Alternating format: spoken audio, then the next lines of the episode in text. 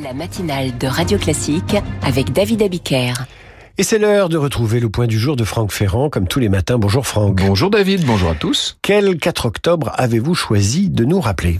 Un certain 4 octobre 1957, David, le jour où une fusée R-7 soviétique a lancé dans l'espace le premier satellite artificiel humain ayant une forme de, de sphère, 58 cm de diamètre, 43 kg et demi. C'est Spoutnik, évidemment.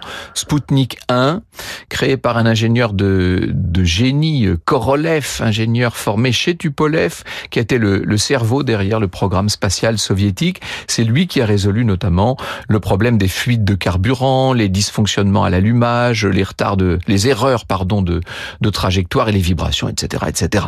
Il a réussi à persuader les cadres du parti, puis les hauts gradés de l'armée rouge de poursuivre ce projet de satellite spatial en démontrant les avantages stratégiques de son innovation, euh, les avantages politiques aussi, disons-le. Hein. Et on est en pleine guerre froide et c'est donc un triomphe pour l'URSS. Oui, quel triomphe Spoutnik est, est, devenu le symbole de la supériorité de l'industrie spatiale soviétique sur euh, celle des États-Unis.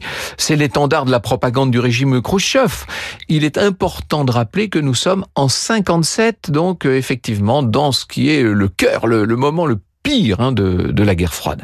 Les États-Unis, piqués dans leur orgueil, finiront par rattraper leur retard, par surpasser les soviétiques, mais ça, ce ne sera seulement euh, une décennie plus tard. Eh bien, on vous retrouve à 9h05, Franck, pour Franck Ferrand raconte.